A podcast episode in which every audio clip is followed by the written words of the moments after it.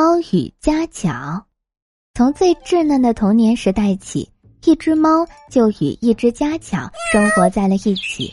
两个小家伙相亲相爱，就像兄弟一般。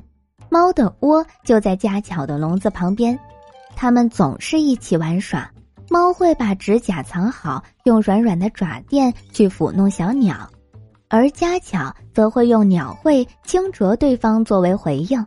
时光就这样过去，安静而祥和。猫总是很小心，生怕自己抚摸小鸟时会伤害到它。家巧就没那么细心了，啄对方时难免会用力过大。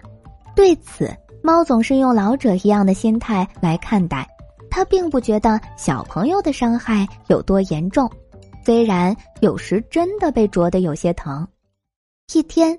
住在对面的另一只家巧过来问候他的表兄，顺便和他聊聊天，这样唠家常总是让他们很愉快，还能增进大家的感情。他也不怕猫，因为据他之前的观察，对方绝对不会伤害自己。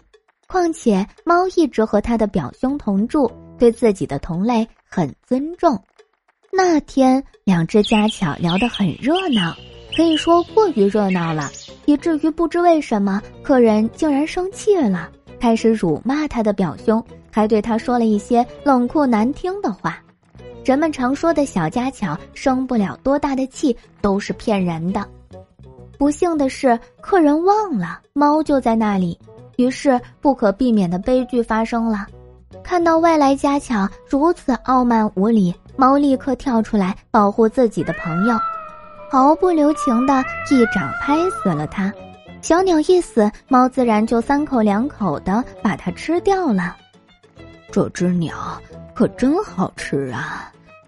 猫舔着嘴自言自语道：“真没想到它这么美味。”过了一会儿，他又说道：“我好好想了想，既然已经吃了一只了，那我不妨再吃一只，味道应该都不错吧。”是的，说完，他毫不犹豫的把家里的家巧也吃掉了。